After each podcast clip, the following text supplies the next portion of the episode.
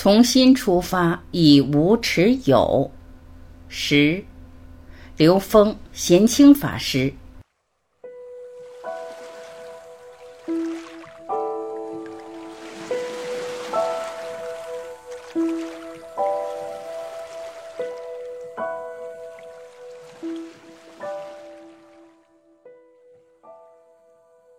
如果强调环保，就有等量的不环保存在。刘峰看待任何一个事情都有很多角度，可以这么看，也可以那么看。要问一下自己：首先，是否觉察到这个世界的所有事情都跟你人生的觉醒是有关的？因为觉醒的生命的人生根本意义就是持续提升生命的维度。然后要问自己：我做的这个事情跟我自己的生命觉醒有什么关系？然后去做好这个事。但没有找到这个关系的时候，可能在中间一个层次上被制约住了。为什么有些人在做事认为自己在做好事，会着功德相，就是因为他没有找到这个事件跟自己真正的智慧提升的关联，他就会用一个人间有限的评判标准来评判这个是该做，那个是不该做。当我们不断强调环保，它一定有一个等当量的不环保存在。当我们在强调是的时候，一定有一个等量的非存在；强调善的时候，一定有一个等量的恶存在。这些是从哪儿来的呢？从我们自己的认知里面来，而所有认知都是障碍。颠覆认知，超越事情本身。真正做这事儿的时候，得超越这事儿，才是在解题，不是在判断是非对错的前提下来解题，而是真正看到这个认知对智慧的障碍，这才是看明白、读懂题目了，然后去颠覆这个认知。这个认知在哪儿？不在外面，在自己里面。我们不论做任何事，要先把做这事的目的想明白。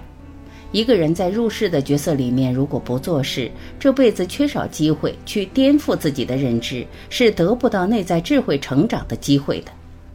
做事的过程中遇到的所有挑战，都是自己的认知投影出来的，都是自己要做的应用题。看到应用题能认出来、觉察出来，这是自己要做的题，这叫觉；读懂了叫悟；完成应用题，这叫行。所以，觉悟行在每个当下就是实修，能在每个当下完成自己当下生命提升的功课，这叫实修。实修不是要完成一个现实中怎样的相，相只是提升的过程中顺便呈现的，验证每个生命是本自具足，是一个验证的结果而已。这是有心栽花花不开，无心插柳柳成荫。我们为什么要做大事？当明白这点的时候，我们就知道为什么要做大事、更大、更难的事，而不去做容易的小事。因为要把整个生命遇到的所有事情密集的投影到这个时空里面来，完成更复杂的题目，使得内在得到更大的提升。每个当下提升的瞬间会得到喜悦，得到这种法喜，那是在每一个当下发生的。所以修一定是修当下。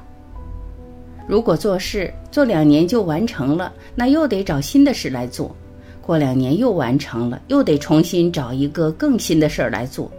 所以我们要选一个一辈子在这个事儿里面都能持续提升的事儿，这就得选大事儿，这叫事业。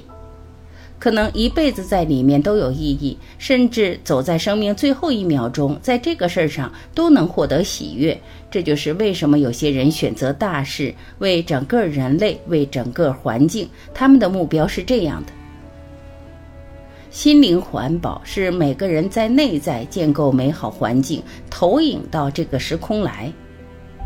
如果一个人目标是为一个公司，等公司上市了，然后做到世界五百强了，然后做到五百强前十名了，其实有的时候就会产生迷惑，想显化的成就了以后，就把他的注意力给吸在这里了，他就不知道他智慧的成长，不只是用这个公司在现实中的显化程度来体现的，而是智慧提升以后，他的内在会达到很自在的状态。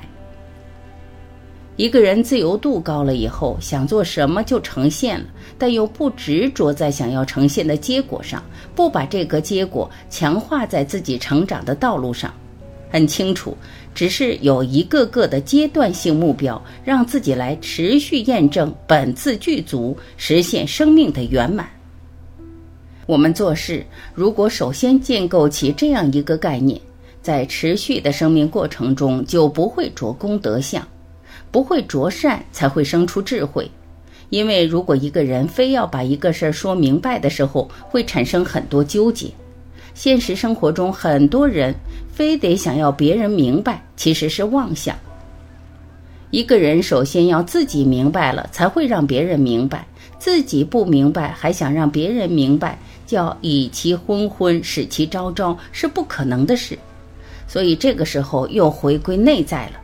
自己内在的精进变得重要，而外在的努力是次要的。因为“努力”这个词念起来都累，那是在外边使劲；精进是发生在内在，内在越精进，越能迅速提升。一个人内在提升，自然就映射出外面的世界会越来越美。这叫心法。心灵环保是每个人在自己内在去建构起美好的环境，投影到这个时空里面来。